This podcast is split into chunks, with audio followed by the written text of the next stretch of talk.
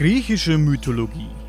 Da denken wir natürlich an den Olymp, an Herakles, der vielen vielleicht eher als Herkules bekannt ist. Wir haben alte Filme im Kopf, in denen der tapfere Held Achilles auf Seiten der Griechen in den Trojanischen Krieg zieht.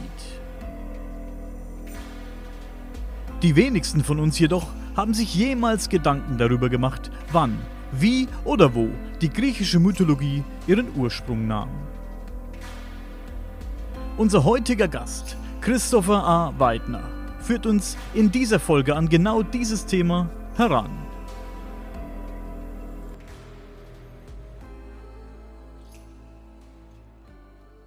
Woher haben wir eigentlich unser Wissen über die griechische Mythologie und über die Götter?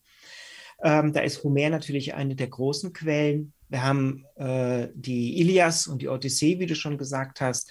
Ähm, aber es gibt auch ähm, ja, so Art Gedichte, die man Homer zuordnet. Das ist allerdings nicht ganz gesichert. Auch da, also sogenannte Hymnen. Ähm, und das sind so, ist so eine, eine Ecke, wobei natürlich, äh, wenn wir uns an die Ilias und an die Odyssee wenden, das sind riesige Kapitel in der griechischen Mythologie. Da finden wir aber die ganze Sache eher in Aktion. Das heißt, ähm, da ist alles eingebettet in einen großen Mythos, eine Erzählung rund um Helden. Und da wird dann auch klar, warum die Helden mit den Göttern so in Verbindung stehen. Um das aber zu verstehen, muss man eigentlich noch viel, viel früher ansetzen. Und einer, einer der, dem wir das zu verdanken haben, unsere Hauptquelle für griechische Mythologie ist eigentlich Hesiod, die Theogonie.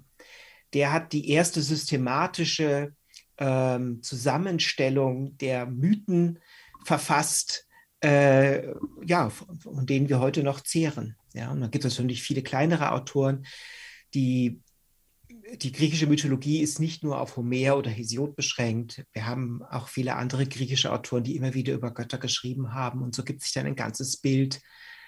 Also die Quellenlage ist recht gut, muss man dazu sagen. Also wir haben vieles überliefert. Haben Homer und Hesiod äh, in derselben Periode gelebt? Ja, das ist ungefähr ja? die gleiche Periode, ja. Mhm. Okay. Und wer ist da sozusagen für was verantwortlich? Naja gut, ich meine, äh, äh, Homer hat ein, ein, äh, ein, zwei Epen geschrieben, die natürlich, äh, wo die Götter immer wieder auftauchen und auch beschrieben werden, aber eben im Zusammenhang mit der Geschichte des Odysseus, also diese Irrfahrt, das ist ja quasi eine Heldenreise und natürlich bei der Ilias der Trojanische Krieg. Und das sind natürlich dann eher auch, da werden Bezüge zu historischen oder sagen wir mal, vermeintlich historischen Ereignissen hergestellt. Und reale Orte spielen eine ganz wichtige Rolle, ja, wenn Odysseus unterwegs ist. Während der Hesiod eher so wie so ein Forscher gewesen ist. Also der Homer ist eher so ein Dichter, der eine Geschichte entwickelt und da die Götter einbaut. Und Hesiod ist eher so einer, der versucht, das ganz strukturiert und systematisch von Anfang bis Ende durchzudeklinieren. Eine Art Lehrbuch der Mythologie, könnte man sagen. Nun waren ja die Geschichten der beiden nicht der Ursprung der griechischen Mythologie. Weiß man denn, wo und was der Ursprung der griechischen Mythologie ist? Woher haben die beiden ihre Inspiration genommen für ihre Schriften?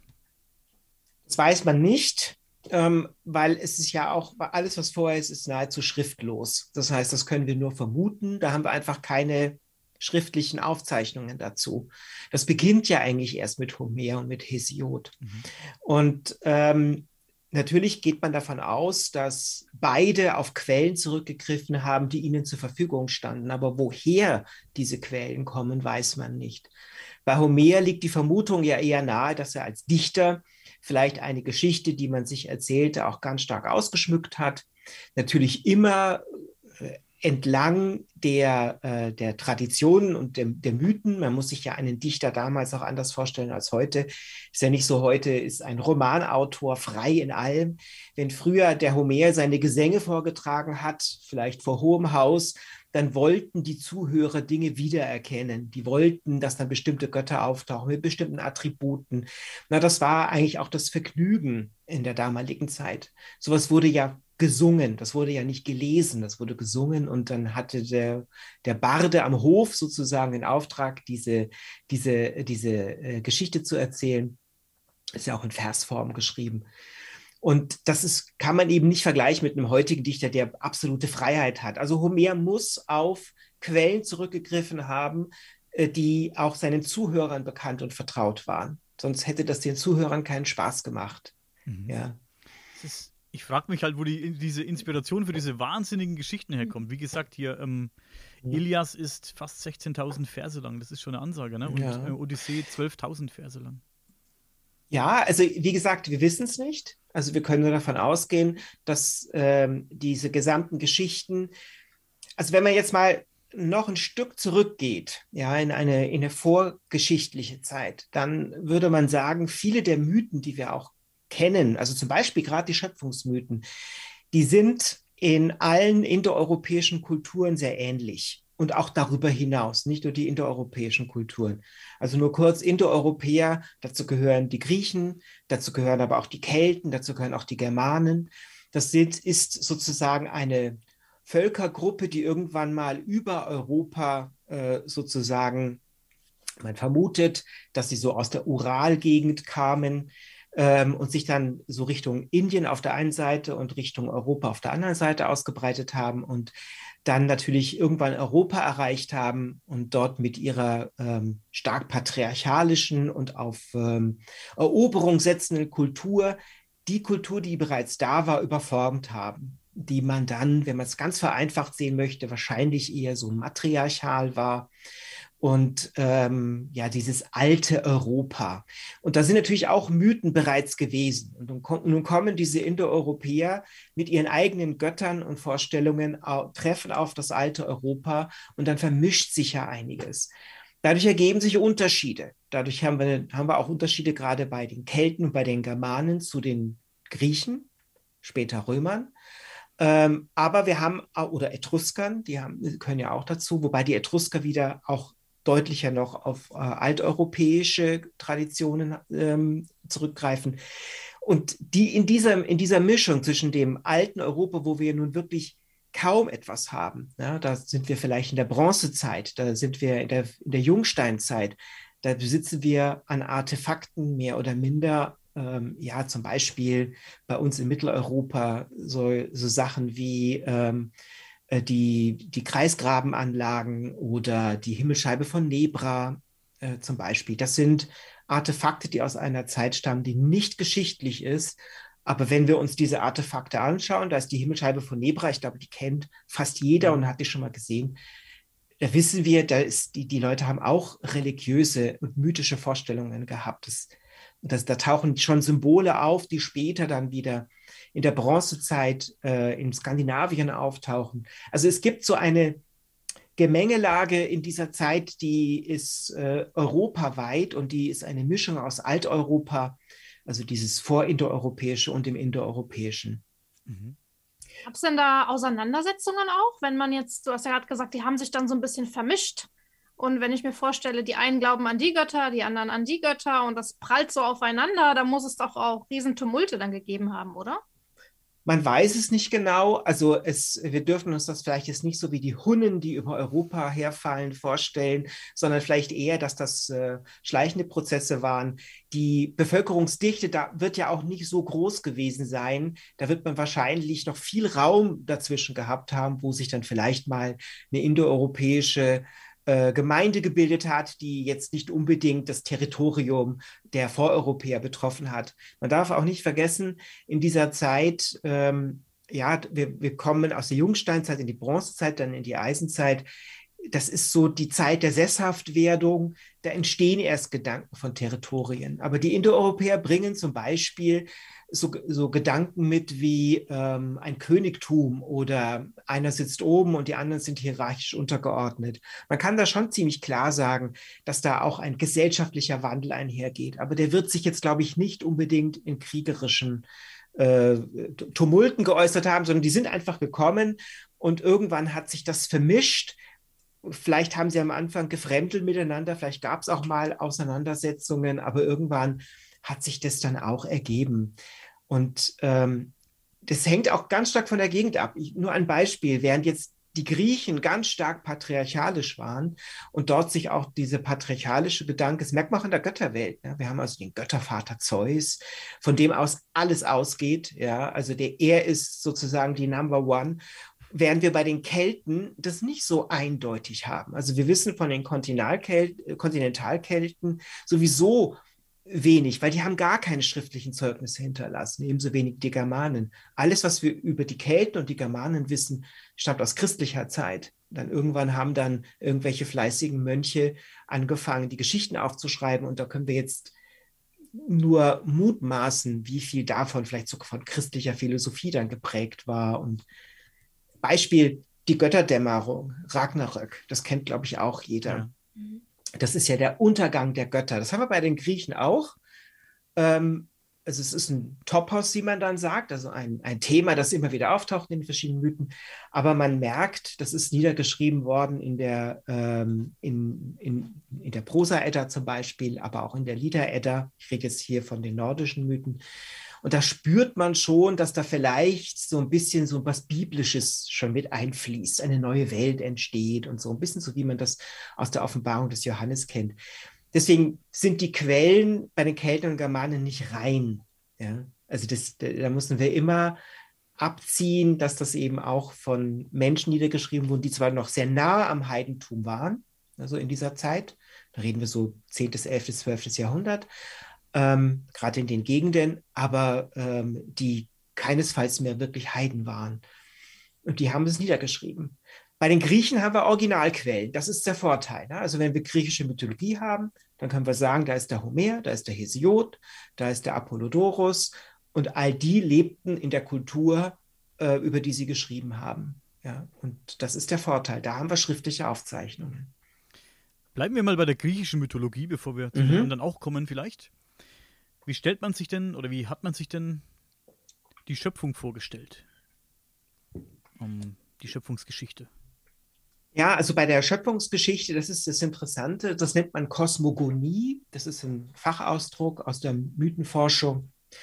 Äh, Kosmos ist äh, das, was am Ende rauskommen soll, nämlich ein geordnetes System. Mhm. Und ähm, die Frage, die sich dann die der Mythos gestellt hat, und zwar übergreifend, natürlich auch die Griechen. Wie kommt es eigentlich zu dieser geordneten Schöpfung, zu der Welt, in der wir uns gerade befinden, wo der Himmel über uns ist und die Erde unter uns ist und da ist die Luft, die wir atmen können, da gibt es dann die Elemente, Feuer, Wasser, Luft und Erde. Wie ist es dazu eigentlich gekommen? Und diese Frage, die haben die Griechen auf zwei Weisen versucht zu beantworten. Das ist einmal mit ihrer Philosophie, da biegen wir gleich wieder ab, weil das ist nicht das Thema für heute. Das wäre nochmal ein ganz eigenes Thema. Die Philosophen haben versucht, das logisch zu erfassen. Und da kommt eben das Wort Logos vor. Logos heißt ja das Wort ähm, auf Griechisch, aber es heißt eben auch das richtige Wort. Aber richtig kann ich ja nur sagen, richtig in Bezug auf was. Ja, also da muss man dann anfangen zu vergleichen. Und da gibt es die andere Linie, das ist der Mythos, den die Griechen hatten. Und Mythos heißt auch Wort aber es heißt das wahre Wort. Und wenn es wahr ist, dann muss es dafür nicht hinterfragt werden. Das ist ein ganz wichtiger Gedanke. Das ist einfach so.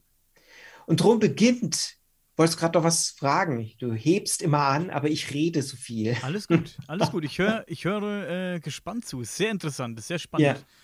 Also das ist so ein ganz einfacher Gedanke. Ja, die, die Griechen haben das erfunden, in die Philosophie zu gehen. Ja, denke über die Welt nach und, und versuche das zu, äh, äh, ähm, äh, rational zu erfassen. Das empfinden, wenn wir heute diese philosophischen Schöpfungsmythen anschauen, empfinden wir das nicht als rational. Wenn jemand sagt, am Anfang war das Feuer, dann ist das zwar philosophisch gedacht, aber das ist eben nicht mythisch gedacht. Also die Griechen haben beide Wege gegangen.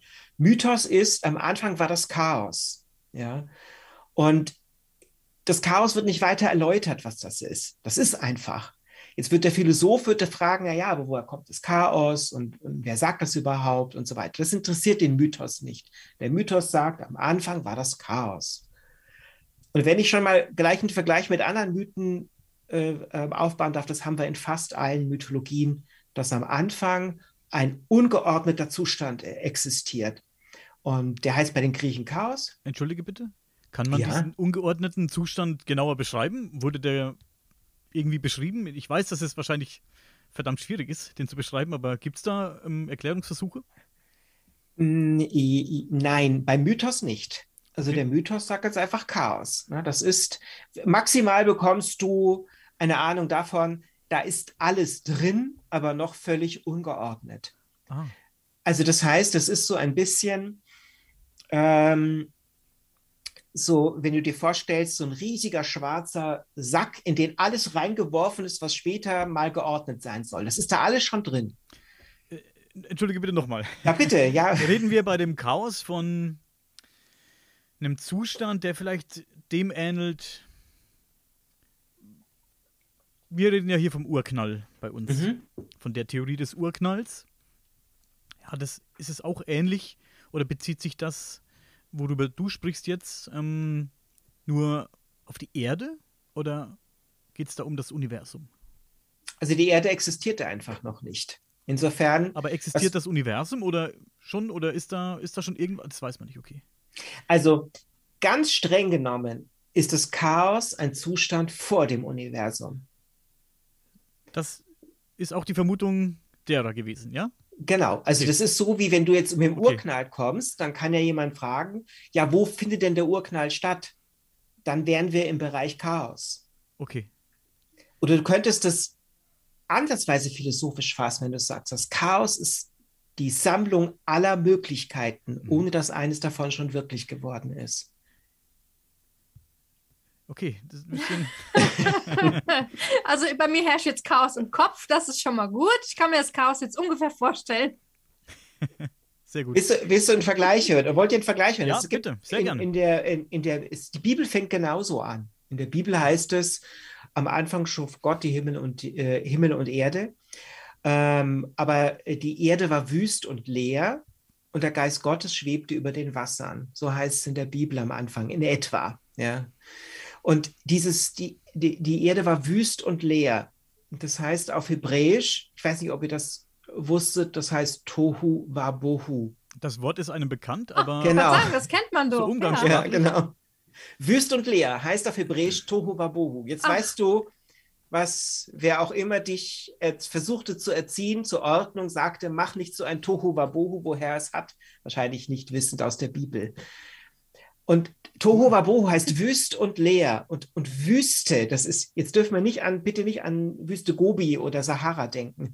Wüst ist in der deutschen Sprache ein Ausdruck für alles Ungeordnete. Mhm. Ja. Eine Wüstenei. Verwüstung, da haben wir es auch noch drinnen. Also Luther hat es wunderschön rübergebracht im Sprachgefühl seiner Zeit. Und wüst und leer, leer, da ist noch nichts da. Aber irgendwie heißt es, die Erde war wüst und leer. Wie kann das sein? Also in diesem Widerspruch befindet sich das Chaos. Wir können es uns nicht vorstellen. Deswegen, äh, Julia, wenn du da Chaos im Kopf hast, das gehört dazu. Ja, es besteht Muss also so sein. Es besteht noch Hoffnung. Super, vielleicht kommt noch Ordnung rein. naja, gut, es besteht Hoffnung in dem Moment, wo ein Gott kommt und sagt, es werde Licht. Dann, oh. also man muss den Lichtschalter anmachen. Dann, Dann also knöpft das Licht an. Genau. ähm, dann war ja irgendwann die Rede vom Olymp und den zwölf mhm. olympischen mhm. Göttern, den, mhm. ja, die Hauptgötter, die zwölf olympischen Hauptgötter. Wann kamen die ins Spiel?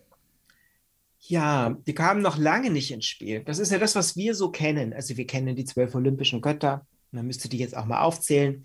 Sorry. Aber fangen wir mal beim Anfang an. Wenn du wirklich sagen willst, ich will verstehen, wie diese olympischen Götter zustande gekommen sind.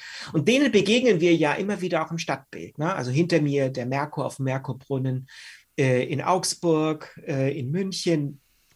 Alle an, an, Hauswänden findest du irgendeinen einen Gott aus der römischen äh, beziehungsweise griechischen Mythologie. Aber am Anfang haben wir eben die Dunkelheit, das Chaos. Und aus diesem Chaos steigt irgendwann Gaia hervor. Gaia ist, mhm. die, ist die Erde. Und sie wird sich vorgestellt, äh, einerseits als weiblich, als das Urweibliche, als unglaublich fruchtbar. Und ähm, Gaia ist nun ganz allein.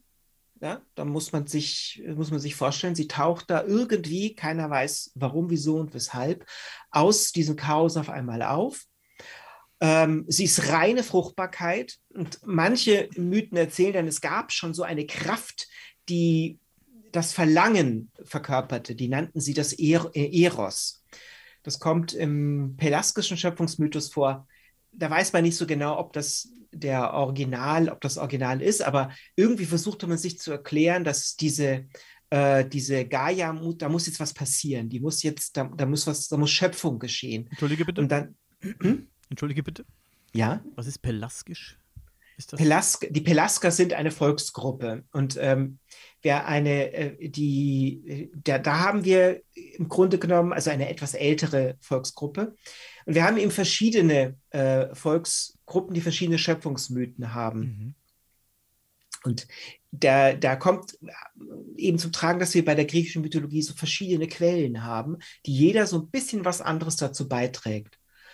Und da kommt eben dieser Gedanke von Eros. Und Eros klingt nach dem, was es ist. Da geht es um das reine Verlangen. Also ich kriege das, also Gaia wird von Verlangen beseelt nach einem Gegenüber. Und nachdem aber nur sie existiert, wo soll das Gegenüber herkommen? Also was macht sie? Sie erzeugt es selbst. Aus sich heraus erschafft sie die Welt. also die, die Berge, die Flüsse, ähm, die Pflanzen, die Tiere, alles wird von ihr geschaffen. Und sie schafft eben auch ähm, Uranus, ihren künftigen Gemahl, das ist der Himmel. Also man muss sich vorstellen, vorher gab es Gaia, die muss man sich wirklich als völlig unförmig vorstellen, also nicht als der Planet Erde, wie wir uns das vorstellen. Das ist dann sozusagen das, was später kommt, sondern was ganz ungeordnetes, amorphes, aber doch irgendwie physisch materielles und einfach lebendige Fruchtbarkeit. Gibt es da, sie, Entschuldigung, gibt es da Beschreibungsversuche? Also gibt es da irgendwelche bildlichen, künstlerischen Darstellungen? Nein. Gibt es gar nichts, dass jemand mhm. gesagt hat, hey, so hat das ausgeschaut? Nein. Gibt's, Nein. Gibt es ähm, Theorien, wie sie alles erschaffen hat? So. Nein.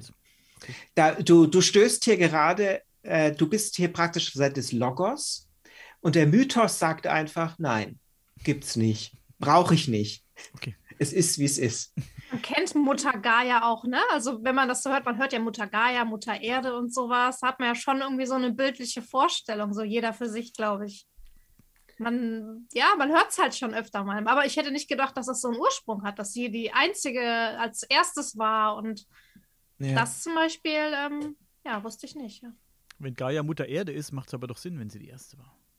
Ja, aber man stellt sie sich nicht als die Wenn Fruchtbarkeit, die aus alles geschaffen hat. Für mich wäre sie so ein Teil von vielem gewesen. So. Ich wollte nur mal den Logos raushängen lassen. ja, ist interessant. Ja, entschuldige bitte. Also wie ging es weiter? Da kam Uranus. So, jetzt wird ich neugierig. Ja, vielleicht sagen wir mal so, ähm, das ist ganz wichtig, äh, was jetzt da gerade bei euch abgeht, weil das ist, das ist eben das, was Mythologie kennzeichnet. Mythologie kennzeichnet, dass, dass es unhinterfragbar wahr ist. Es, ist. es ist einfach so. Das ist ja das, was die Griechen so kennzeichnet. Auf der einen Seite haben sie dieses Mythische und die Philosophen, die haben das Mythische auch abgelehnt. Die haben gesagt, das genügt uns als Antwort nicht. Ja, das, die, äh, wir könnten sagen, das waren Skeptiker wenn man so will, schon damals. Dann passt das ja hier beim Daniel. Und die, und die, und die mythische, die mythische Perspektive, das waren dann, das mündete dann in Kulte, ne? also mhm. später kamen dann die großen Kulte, Demeter-Kult und so weiter auf. Das war für die Philosophen höchst unangenehm. Vielleicht jetzt eine dumme Frage haben. Die griechischen Philosophen, heißt das, dass die das abgelehnt haben, diese, ähm, diese Götter und diese, diesen, diesen ganzen Glauben, ja? Also die haben das. Ja. Ah. Also es ist nicht alle und komplett, aber wir hören immer wieder skeptische Töne.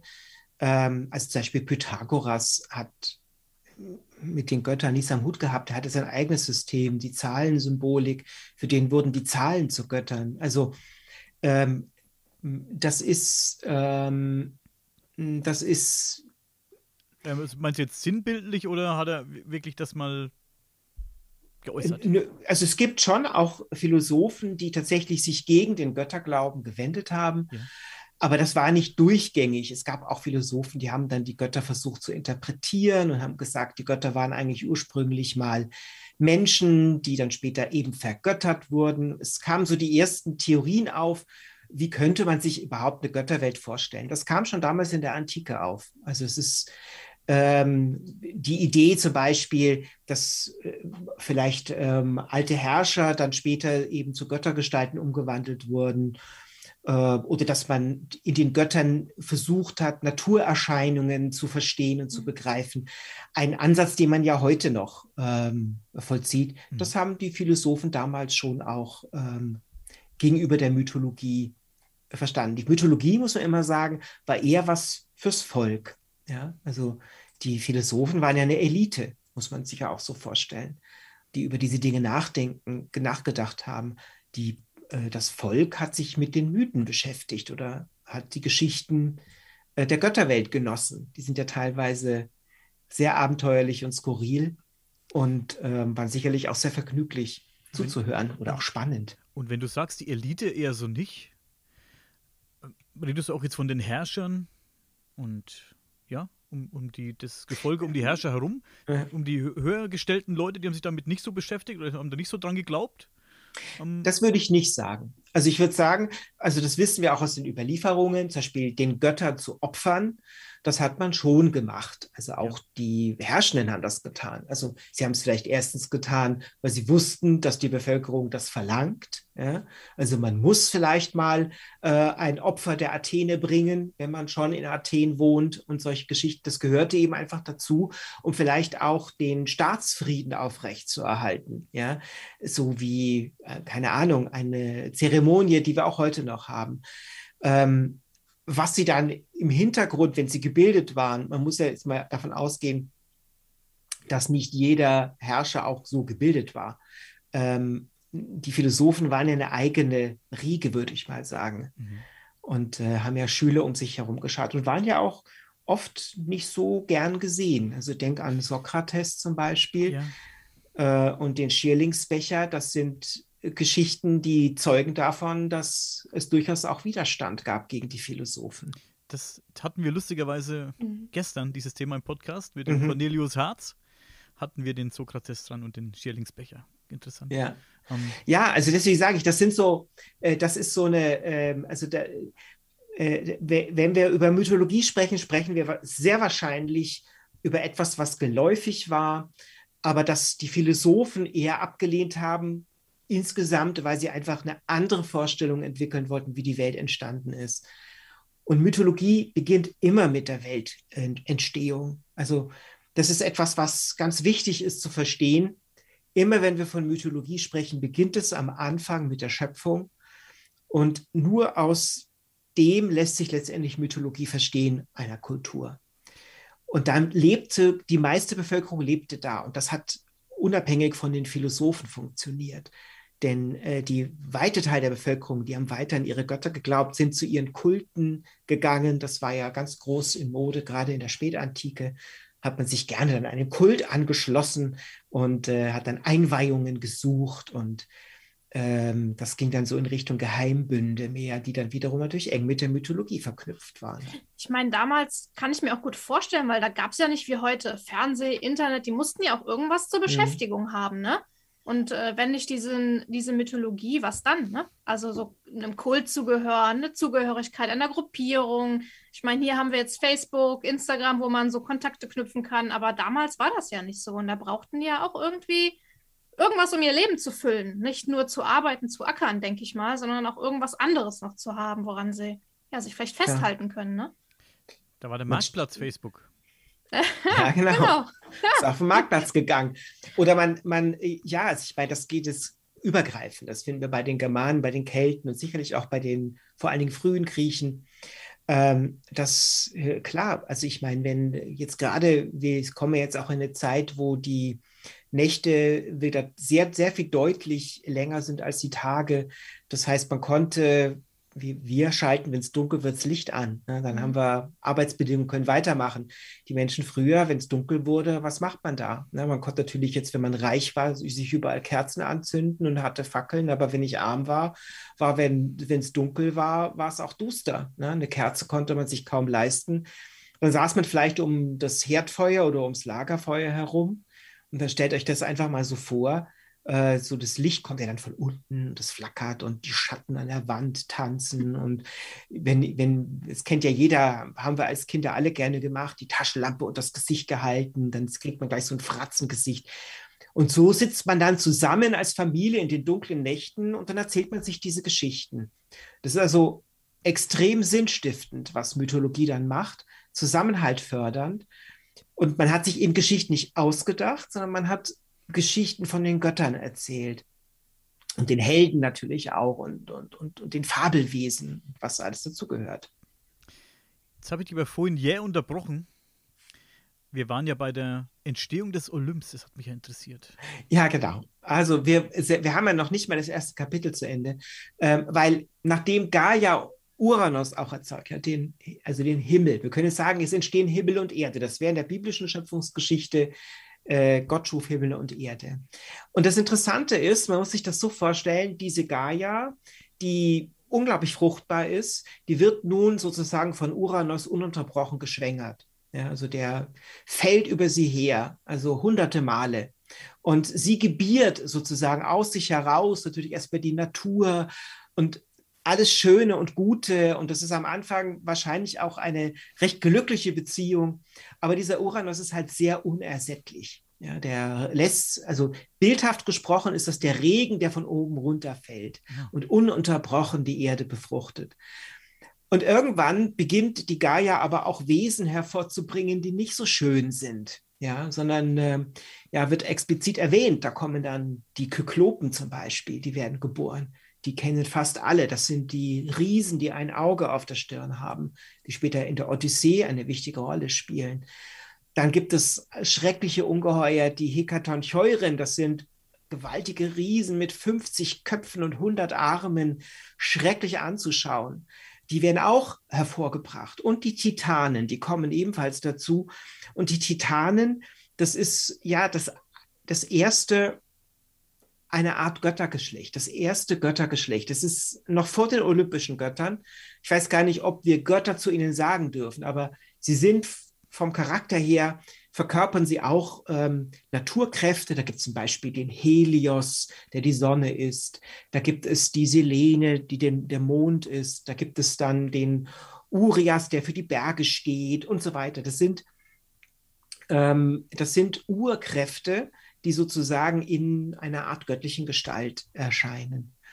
Und äh, Uranus findet die furchtbar hässlich. Also er, ist total erschrocken, wie er diese Wesen sieht und kriegt es auch ein bisschen mit der Angst zu tun und ähm, schiebt alle wieder in den Mutterleib zurück. Also sie werden sozusagen von Uranus, der lässt sie nicht gebären, sondern sie werden sozusagen festgehalten im Leib der Gaia.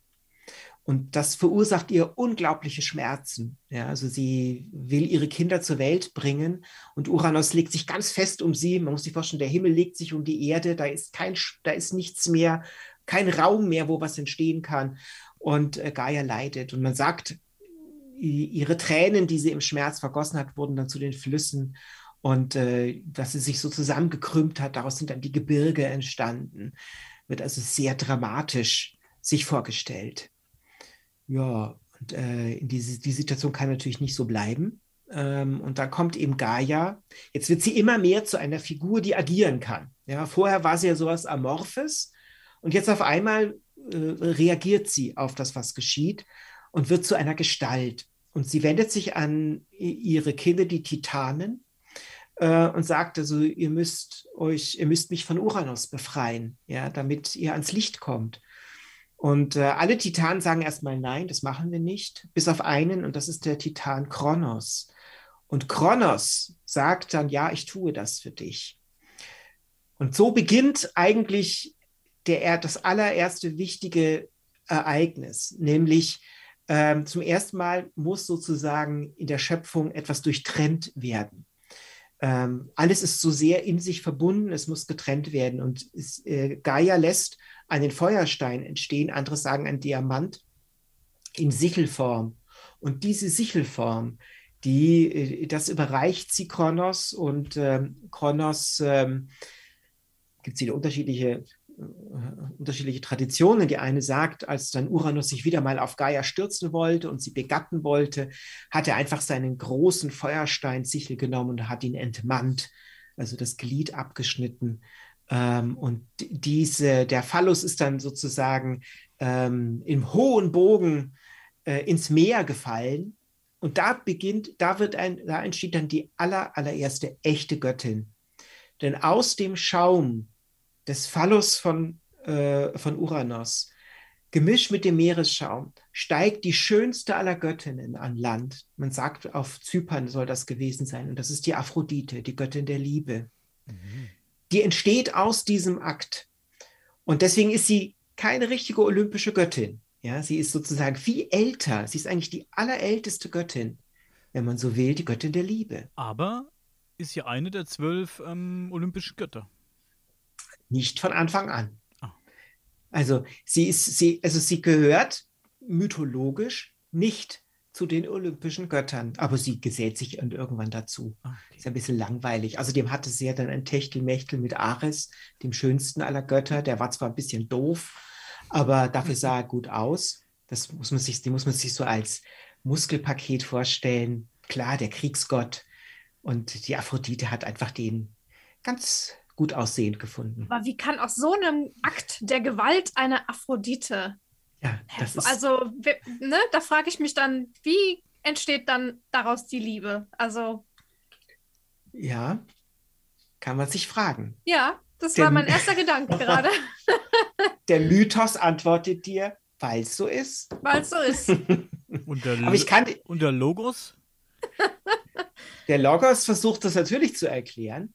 Und man kann natürlich sagen, also wenn man die Mythen als Bilder nimmt, also was da passiert, eher so als Bilder, dann äh, steckt dahinter, ich habe es ja versucht so anzudeuten, äh, zum ersten Mal muss was getrennt werden. Also es ist ja alles durcheinander und durchgemischt. Und auch diese seltsamen, ungeheuerartigen Wesen, die da entstehen. Irgendwas läuft da nicht rund so. Ja. Und äh, es muss, und, und Uranus droht Gaia auch zu ersticken. Also äh, und irgendwie muss Himmel und Erde müssen nun getrennt werden. Ja.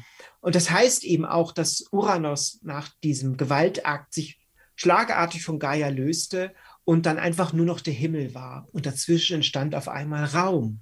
Und in diesem Raum konnte dann wieder etwas geschehen. Also es musste Freiraum geschaffen werden. Und das ist für mich, Mythen haben ja, es gibt, ich sage mal, zwei Grundbewegungen, die wir in allen Mythen haben. Wir haben immer den Versuch, dass sich etwas verbindet miteinander und dass wieder etwas getrennt werden muss. Verbindung und Trennung.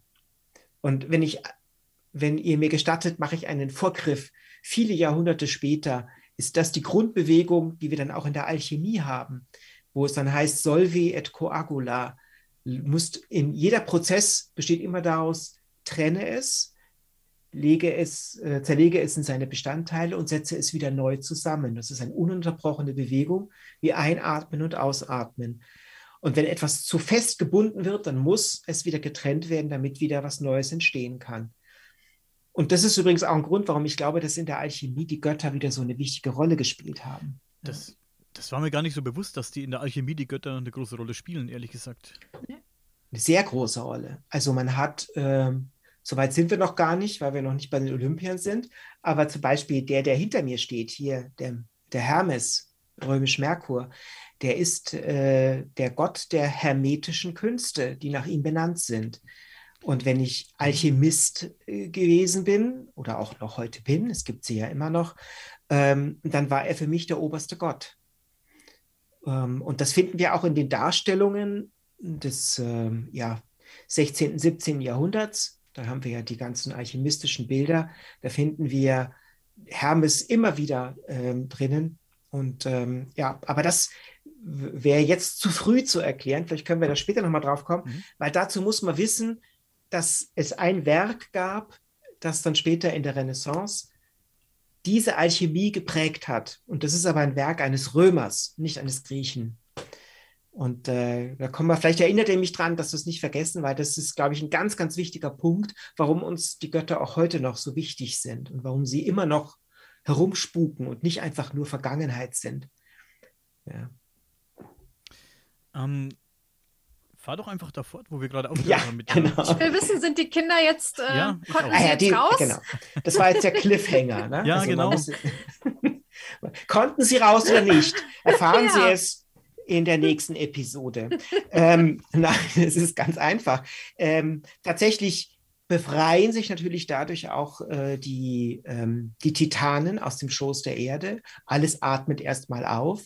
Und Kronos wird sozusagen, äh, der nun Uranus verbannt hat, an den Rand des Universums oder wo auch immer, ähm, ähm, Kronos wird zum, ja, zum ersten König, der äh, König dieses allerersten Art Göttergeschlechtes. Und äh, äh, da entsteht zum ersten Mal sowas wie Ordnung ansatzweise. Aber auch Kronos macht einen Fehler.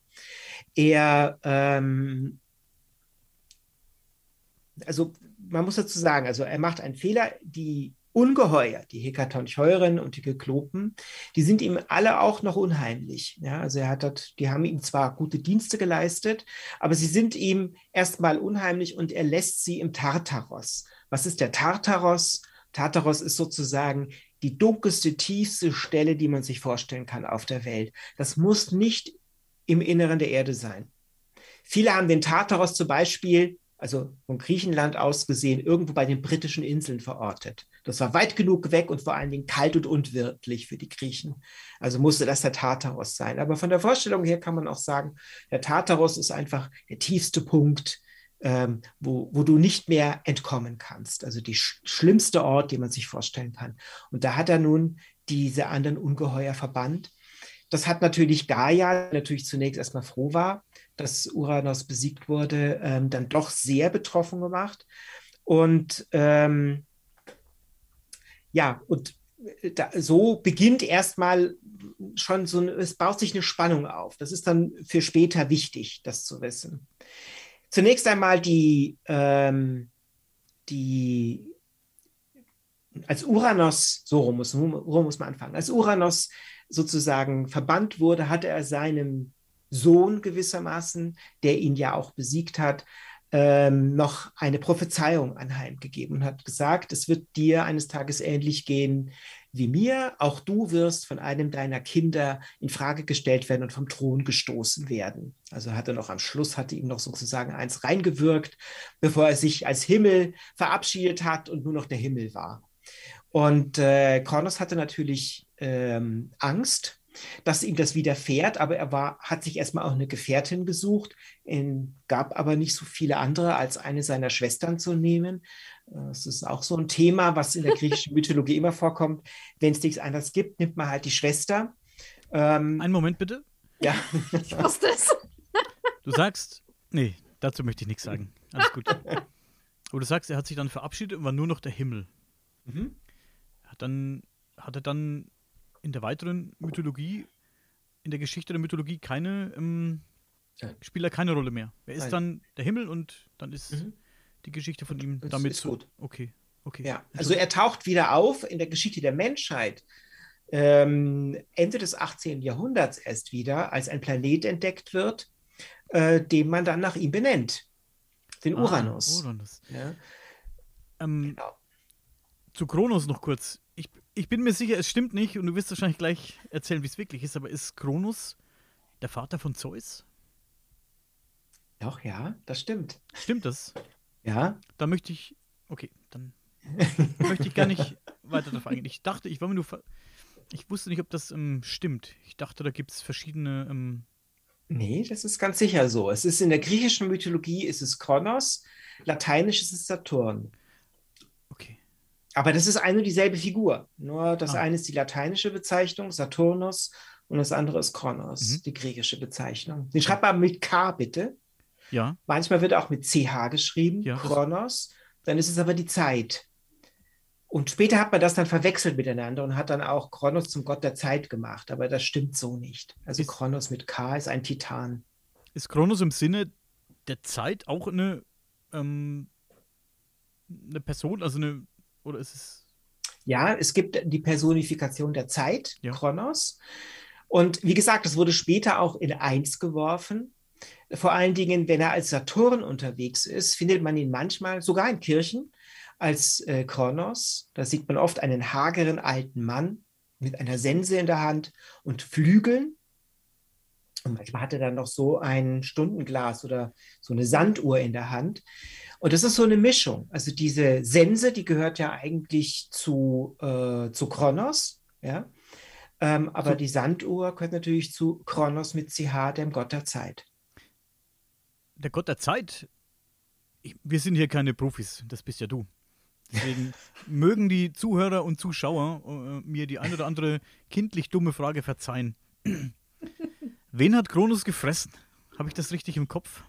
Ja, das ist das, aber das, da nimmst du, greifst du jetzt gerade vor. Entschuldige, dann, dann Daniel. fahr bitte fort, wo du aufgehört hast. Das ist der Spoiler. Okay. Alle bitte nicht mehr zuhören. Aber Gott sei Dank hast du es noch nicht zu Ende erzählt. Ja. Denn es ist tatsächlich so. Ich habe ja gesagt, Kronos bekommt diese Prophezeiung.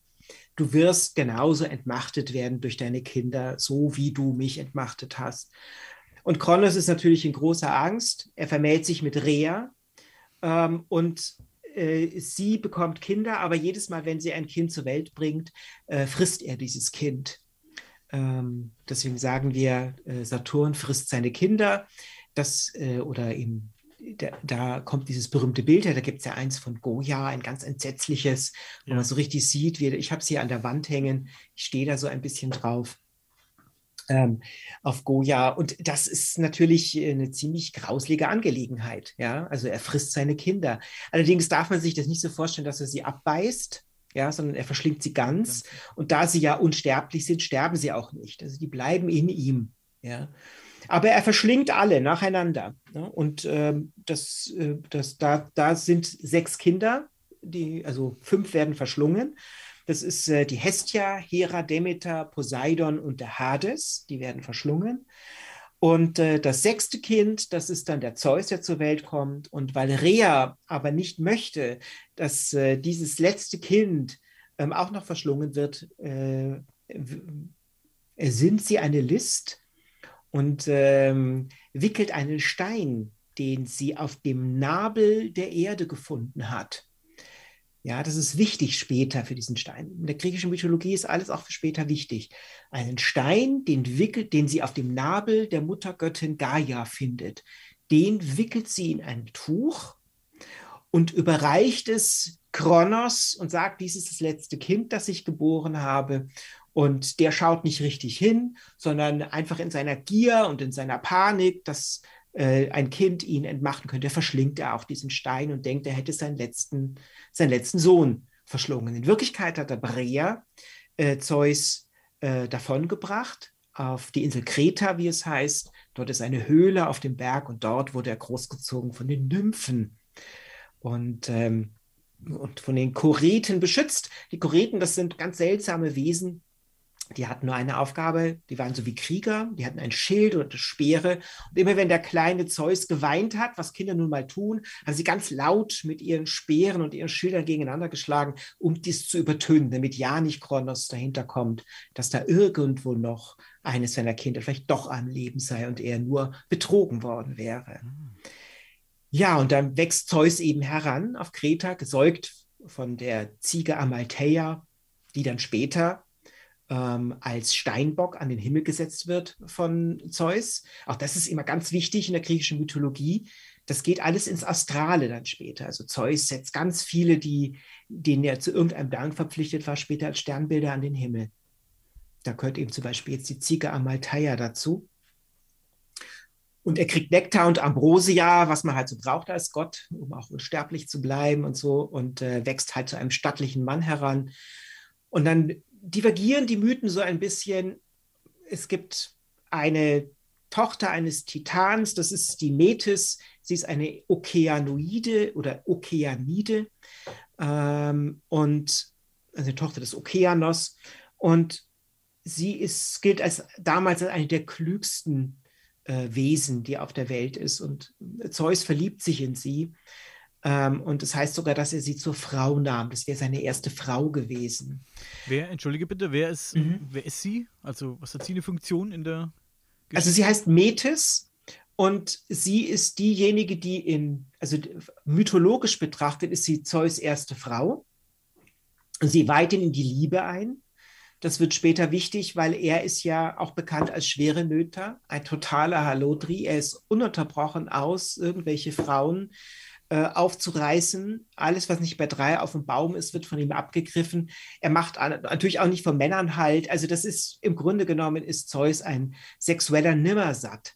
Und viele sagen, dass dieses, diese Leidenschaft, äh, diese geballte Sexualität, da kann ich gar nicht von Erotik sprechen, weil die, die oft seine Opfer wurden, die fanden das jetzt nicht besonders erotisch, von ihm vergewaltigt zu werden. Aber das war einfach eine sexuelle Superkraft, die er hat und die musste sich immer ausleben. Und die soll durch Metis geweckt worden sein. Allerdings ist Metis eher eine Göttin der Klugheit. Also da, da merkt man, da ist der Mythos, sie ist es nicht irgendwie auch äh, eine erotische Superfrau, sondern sie ist eher eine besonnene. Und das Interessante ist, ohne dass, ja, aus der Verbindung geht doch jemand hervor, aber zunächst einmal liegt er bei Metis und er und, und Metis sagt ihm, wer er ist, nach einer Tradition. Du bist Zeus und eigentlich hast du Geschwister und dein Vater hat all deine Geschwister gefressen und weckt in ihm auch die Sehnsucht danach, dass, diese, dass er seine Geschwister kennenlernt das überhaupt begreift und was, was für eine Rolle er spielen wird. Und ähm, die Metis gibt ihm dann, ähm, erklärt ihm, was er tun muss, also wie er vorgehen muss, um seinen Vater Kronos zu entmachten. Und gibt ihm einen Trank mit. Ähm, manche sagen, es ist Senf und Salz gewesen, andere sprechen von einem Zaubertrank. Mit dem geht er dann in den Hof von Kronos und äh, stellt sich als sein neuer Mundschenk vor so will es eine Überlieferung und bereicht sozusagen diesen Trank seinem Vater. Kronos trinkt davon und dem wird furchtbar übel und er speit alles aus, was er so in sich trägt, unter anderem auch die Geschwister von Zeus. Und äh, die kommen also alle wieder zum Vorschein. Ja, und wie geht es dann mit Kronos weiter? Auch hier ist irgendwie, teilt sich der Mythos wieder in zwei. Die einen sagen, der war so bösartig, dieser Kronos, der hat nur Strafe verdient. Der muss also in den Tartaros, ja, wird also verbannt in die Tiefen. Und die anderen sagen, na ja, so schlimm war er ja auch nicht. Und äh, insgesamt herrschte ja Friede. Und Zeus versöhnt sich dann mit ihm irgendwo wieder und schickt ihn als Herrscher auf die Insel der Seligen, wo er bis zum heutigen Tag herrschen soll. Eine Art Paradies. Ähm, wir werden wieder von vielen Leuten hören, dass wir zu wenig unterbrechen. Aber es ist so mega spannend irgendwie. Ich muss die ganze Zeit zuhören. Es ist wie immer so, ja, ich, ich finde das, find das wirklich cool, super cool. Ähm, und ich merke auch, dass ich von allem so ein bisschen weiß. Vermutlich auch durch viel durch äh, TV, Filme. Mhm. Früher mhm. viele Filme geguckt. Und aber eigentlich auch gar nichts, ne? Dass du von allem ein bisschen weißt, aber du, das, da bildet sich kein Bild daraus, ne? Du mhm. kennst ein Stück von der Geschichte, mhm. ein Stück von der Geschichte, aber. Irgendwie auch die Namen hast du mal so gehört, ja. ne? So mal hier mal gehört, mal da mal gehört, aber die Zusammenhänge. Ver vermutlich Wahnsinn. auch falsch dargestellt in Filmen und so. Also es ist wirklich mega spannend gerade, mhm. ja. Also ich glaube, äh, äh gerade so diese Geschichte in Tartarus in Tieferband, ich bin jetzt kein Experte, aber in diesen Marvel-Verfilmungen und ähm, äh, DC-Verfilmungen, wo diese Götter auch alle wieder auftauchen, da wird das alles wieder aufgegriffen und zum Teil ähm, jetzt nicht sehr verkehrt, natürlich eingebettet in eine andere Story, aber all diese urgewaltigen Götter, diese Titanen, das sind Kräfte, die tauchen später, also könnte man jetzt noch weitergehen, die, diese Titanen, von denen wir jetzt gerade sprechen, die dann letztendlich die Olympia hervorbringen, die spielen immer wieder eine große Rolle in der Fantasie vieler Schriftsteller. Auch diese Urwesen und diese seltsamen Ungeheuer. Die Titanen, mhm. ich, wenn du es vorhin schon erläutert hast, habe ich es wahrscheinlich vergessen. Ähm, wo, wo stammen die her? Die, die waren das, sind, das sind die Kinder von Gaia und ah, Uranus. Mhm. Genau. Und wie viele waren das? Das waren jetzt erst, ja, also wie viele kann man jetzt so nicht sagen. Es waren schon einige. Ähm, aber wir wissen von manchen den Namen. auch weil sie später dann noch eine Rolle gespielt haben, wie Helios zum Beispiel ist ein Titan, Ja. der die Sonne verkörpert. Es gibt dann später auch noch einen olympischen Gott, der die Sonne verkörpert, aber Helios ist da eher dran. Titanen sind ja auch Riesen genannt, sozusagen. Und das haben wir in der, in der ähm, nordischen Mythologie, glaube ich, haben wir Mhm. auch viele Riesen, ne? die dann Natur, Mhm. Naturgewalten, glaube ich, darstellen oder ja. Mhm. Also in der, in der nordischen Mythologie ist es ja ähnlich. Also es gibt viele Parallelen. Also zum Beispiel auch dieses Chaos am Anfang. Ginunga Gap heißt das in der Edda, der gähnende Abgrund oder die grundlose Tiefe. Wasser und äh, ähm, also Feuer und Eis verschmelzen zueinander und bringen das erste Urwesen hervor, genannt Ymir, den Urriesen ja. aus dem dann die Welt entsteht. Es ist, äh, der wird dann von den ersten Göttern erschlagen, von Odin, Willi und Weh. Das ist so ein, sind so drei Götter, die ersten Asen. Von denen wird er erschlagen und aus seinen Gebeinen, aus seinem Schädel, aus seinem Blut, aus seinen Haaren wird die Welt erschaffen. Mhm. Am Anfang waren die Riesen, ja, genau. Tursen werden sie in der germanischen Mythologie genannt. Tourism, genau, habe ich vorhin von gelesen. Interessant, sehr spannend, das Mhm. Ganze, wirklich sehr spannend, das Ganze. Wir sind aber immer noch nicht ganz beim Olymp angekommen. Noch nicht ganz. Also jetzt, wir sind aber ganz nah. Ähm, also jetzt ist sozusagen erstmal alles erledigt. Zeus ähm, ähm, ist, äh, ha- hat sozusagen seinen Vater entmachtet. Diesmal ist es nicht ganz so einfach. Uranus zieht sich ja als Himmel einfach zurück. Kronos versammelt alle Titanen, um einen Kampf gegen diese neue, gegen seine eigenen Kinder, die sich nun zusammentun als die Olympia. Und da kommt zum ersten Mal der Begriff Olympia vor. Sie haben ihr Hauptquartier auf dem Olymp, auf einem Berg. Dort wohnen sie, dort ist ihr Schloss, ist ihre Burg. Und äh, nun äh, kommt es zum Kampf der Titanen gegen die Olympia. Ein viele Jahrhunderte, ja Jahrtausende währender Kampf. Ähm, und man nennt das die Titanomachie, der Kampf äh, gegen die Titanen. Die, das geht immer hin und her und es gelingt letztendlich nur wieder, weil Gaia unterstützt. Gaia setzt sich mit Zeus in Verbindung und sagt, du kannst die Titanen nur besiegen, indem du die im Tartaros gefangenen Hekaton, Cheuren und Kyklopen befreist. Moment, habe ich jetzt verpasst, warum sie gekämpft haben? Naja, also ich meine, Zeus hat ja nun einfach den Titanen die Macht weggenommen. Er hat ja den Ah. Kronos, den, den Ja. Titanenkönig sozusagen entmachtet. Okay. Ja? Durch, dadurch, dass er die, ähm, dadurch die Prophezeiung erfüllt hat, die Kronos ja selber gekriegt hat. Mhm. Und das wollte Kronos nicht auf sich sitzen lassen. Ah.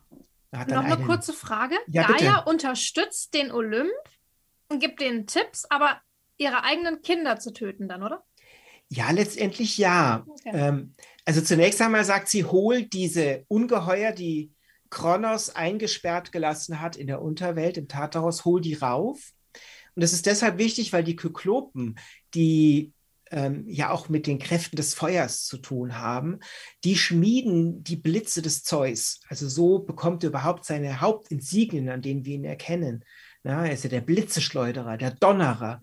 Das machen alles die Kyklopen. Sie schmieden für seinen Bruder Hades den Helm, der ihn unsichtbar machen kann, und für Poseidon den Dreizack, mit dem er die Erde erbeben lassen kann und Tsunamis in Gang setzen kann. Und die Hekaton-Scheuren, die sind natürlich einfach schrecklich. Und als die dann einfach alle auftauchen, dann kriegen es die Titanen mit der Angst zu tun. Das ist dann der Wendepunkt. Waren das die, die mit den Flügeln, also die geflügelten Wesen, ja? Nee, die Hekaton-Scheuren sind die mit den 100 Armen und 50 Köpfen. Ah, okay. Knapp, knapp daneben. knapp daneben. Aber macht nichts. Es ist auf alle Fälle, ich weiß, das ist, das ist eine, also wenn man es einmal verstanden hat, ist es durchaus stringent ausgedacht. Ja, aber es ist am Anfang ein bisschen verwirrend, weil immer wieder Figuren, die am Anfang auftauchen, später wieder reingewoben werden. Das ist so typisch für Mythologie. Alles hängt mit allem irgendwie zusammen. Ja, und dann mache ich es mal kurz, weil dann, es gibt dann nochmal einen Kampf, weil die liebe Gaia findet es dann nicht so toll, dass der Zeus auf einmal gegen die Titanen sind. Äh, Julia, du hast das ganz richtig erkannt. Das ist dir sofort aufgefallen. Was? Die Gaia schickt gegen ihre eigenen Kinder. Gaia ist leider ein bisschen wankelmütig. Mal findet sie es gut und dann, als dann die Titanen wirklich besiegt sind, findet sie es nicht mehr so gut und äh, ist auf einmal sauer auf Zeus und schickt dann die Giganten und dann kommt es zu einem nächsten Kampf. Aber irgendwann ist dann auch mal Schluss. Und Entschuldige bitte. ja, Heißt besiegt, vernichtet, tot? Nein. Nein. Die sind ja unsterblich. Deswegen. Also, ich sage dir mal ein Beispiel. Es gibt einen der Titanen, das ist der Atlas. Ja, den hatte Kronos sozusagen als eine Art Feldherr ausersehen im Kampf gegen die Olympia. Und der hat dann als Bestrafung bekommen, dass er seither die Welt auf seinen Schultern tragen muss. Ah. Das okay. war. Die haben also, die wurden entweder verbannt in die tiefsten Tiefen, Mhm. aber umgebracht wurden sie nicht. Kamen Das die in diese möglich. Unterwelt? Gab es da Mhm. schon diese Unterwelt und da wurden die Den, dann. genau, der Tartaros. Okay. Da mussten die dann sein. Mhm. Ja. Aber wie gesagt, es gibt, ähm, ja, so war das damals. Und was war mit Gaia am Ende? Wo dann alles, Hm. beide Kämpfe vorbei, die war dann. Die durfte dann vielleicht irgendwann einfach nur noch Mutter Erde sein. Mhm. Äh, und naja, als dann sozusagen diese Kämpfe zu Ende waren, da kommt dann Ruhe ins Spiel rein, weil dann die Olympier die Ordnung herstellen. Jetzt kommt Ah. nach dem Chaos der Kosmos. Kosmos ist eigentlich ein griechisches Wort und heißt nicht anders als Ordnung. Und genau. Die, die haben dann Ordnung hergestellt. In, wie kann ich mir das vorstellen? Ordnung für wen? Und Na, also erstmal haben sie die Welt mal ordentlich aufgeteilt. Also nachdem so alles mal sie beruhigt hatte, da kamen dann die drei Brüder zusammen, Hades, Poseidon und Zeus, und haben gesagt, so, jetzt ist hier Ruhe und wie teilen wir die Welt auf? Und hat der Zeus gesagt, na ja, ich habe hier das meist, die meiste Arbeit geleistet. Ich kriege jetzt mal den Himmel, ja. Und der Poseidon hat die Meere bekommen und auch alle Flüsse und alle Gewässer und der Hades die Unterwelt. Ähm, und so sieht man schon, dann entsteht also ein geordneter Kosmos, oben, Mitte, unten. Ja, so wie wir es in ganz vielen indoeuropäischen Kulturen auch haben. jetzt ist das Ganze ja komplexer, als ich mir das vorgestellt habe.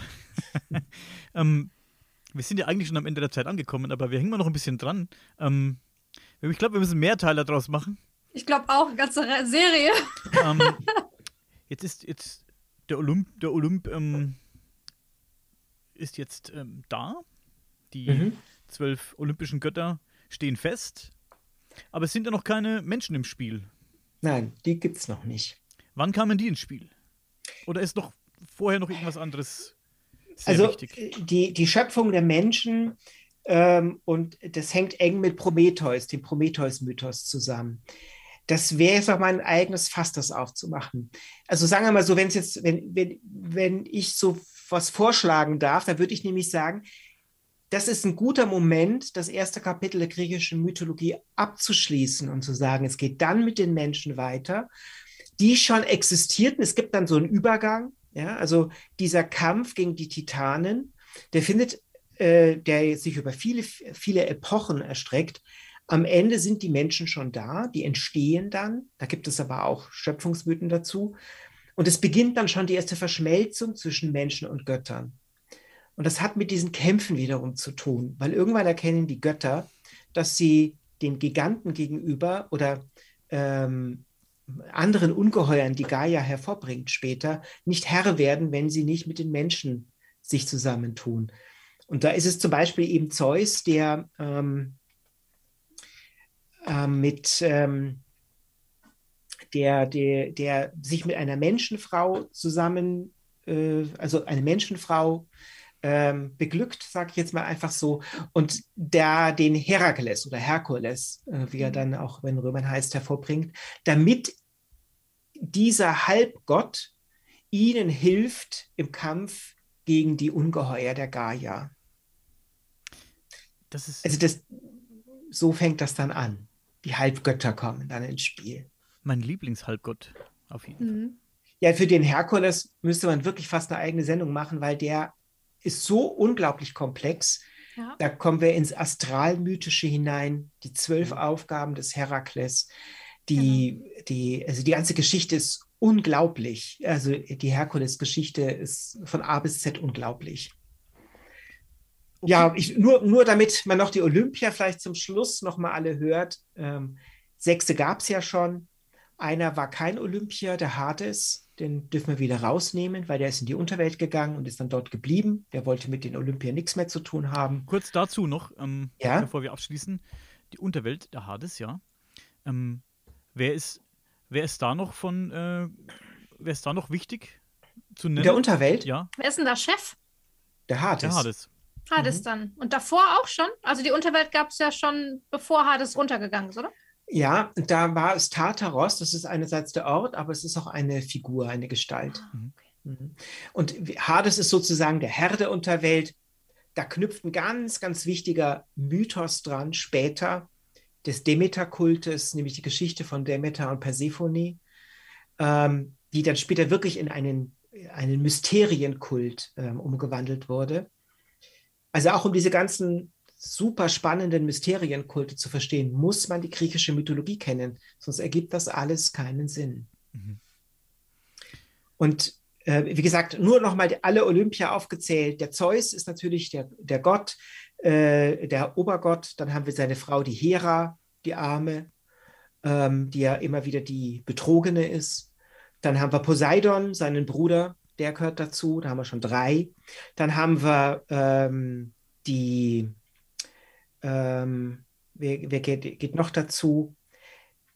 Die Aphrodite gesellt sich dazu, die nehmen wir jetzt auch noch dazu. Dann haben wir Kinder von, äh, von Zeus, da gehört der Hermes dazu, die Athene dazu, der Ares und der Hephaistos.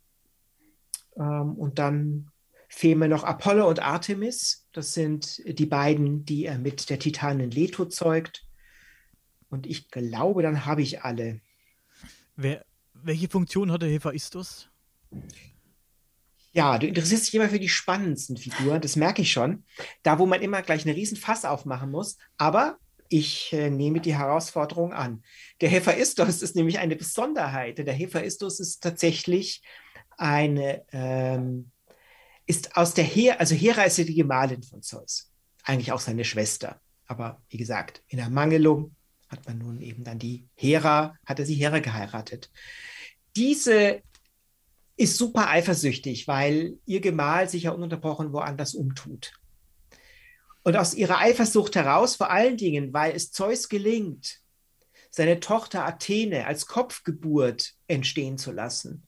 Erinnert euch noch an die Metis, seine erste Gemahlin, ja, die ihm auch die Liebe beigebracht hat und ihm verraten hat, wie er seinen Vater Kronos äh, ähm, äh, dazu bringen kann, seine Geschwister freizugeben. Die war schwanger von Zeus. Und Zeus hat ähm, ebenfalls eine Prophezeiung bekommen, nämlich, dass diese Metis eine Tochter, entweder einen Sohn oder eine Tochter gebären wird. Wenn es der Sohn, wenn sie einen Sohn gebären wird, dann wird er mächtiger und stärker sein als er. Wenn es eine Tochter ist, dann wird sie nur klüger sein als er. Und das wollte er verhindern. Und darum wollte er die Metis aus dem Weg schaffen also seine eigene erste Ehefrau, wenn man so will, und hat sie herausgefordert zu einem Spiel. Und zwar, wer sich besser verwandeln könnte. Und dann hat man sich so gegenseitig verwandelt. Sie hat sich dann in eine Löwin verwandelt, in einen Eber verwandelt, eine Flamme verwandelt. Und Zeus hat immer gesagt, ja, kannst du aber noch was Kleineres werden. Dann hat sie sich in eine Fliege verwandelt. Und dann hat Zeus gesagt, geht's noch kleiner als eine Fliege. Dann hat sie sich in einen Wassertropfen verwandelt. Und dann hat Zeus sie gefangen und verschluckt. Und ähm, na, nachdem sie natürlich auch unsterblich war, lebte sie also in ihm drin weiter. Sie war bereits schwanger. Und dann hat man sich vorgestellt, dass sie so, während Zeus so andere Dinge tat, so langsam in seinem Körper nach oben wanderte, in sein Gehirn. Und weil sie ja schwanger war, wurde sie immer größer in seinem Gehirn. Und dann bekam er furchtbare Kopfschmerzen. Und äh, da kommt dann Hephaistos ins Spiel.